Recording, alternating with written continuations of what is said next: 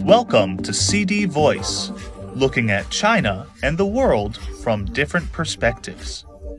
Intensifying the clampdown on COVID 19 containment malpractices, increasing the speed of response, and improving services at makeshift hospitals are among key efforts to tackle the current wave of outbreaks in China, health officials said on Tuesday.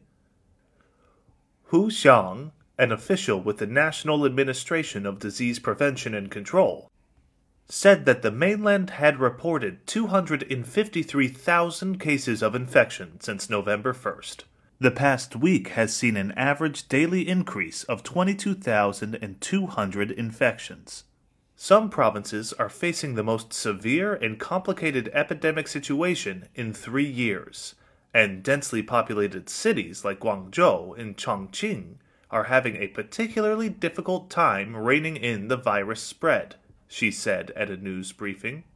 Hu said that the rapid and stealthy transmission of the Omicron variant coupled with its spread in factories, schools, and catering businesses, where people tend to gather, has led to a shortage of resources in epidemiological investigation, quarantine, and community management. Detecting and controlling new cases and close contacts, and identifying at risk areas promptly and precisely are the key to gaining the upper hand over the disease's spread, she said. Hu added that the health authority has sent 15 working groups to guide local governments in stamping out outbreaks and implementing 20 measures announced recently to make COVID control work more precise and scientific. Strengthened efforts will devote to cracking down on imposing additional and unnecessary COVID 19 restrictions, especially practices such as locking down campuses and factories recklessly cutting off roads without authorization, sealing off communities for prolonged periods, or suspending hospital services, she said. Guo Yanhong, director of the National Health Commission's Health Emergency Response Bureau, said some people have complained about poor conditions at makeshift hospitals, stadiums, or exhibition halls converted to medical facilities to receive asymptomatic or mild COVID 19 cases.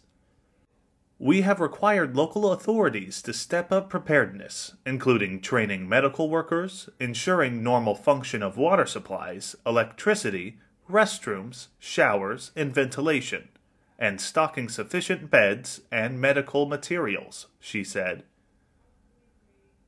The mainland reported 2,145 local confirmed cases and 25,754 local asymptomatic cases on Monday there are currently 110 severe COVID 19 cases.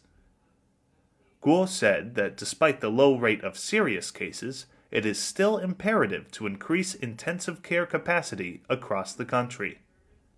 COVID 19 still possesses great threats to the elderly and those with underlying illnesses, she said. As a country with a population of 1.4 billion and many vulnerable groups, we must enhance intensive care capacity and multidisciplinary treatment capabilities.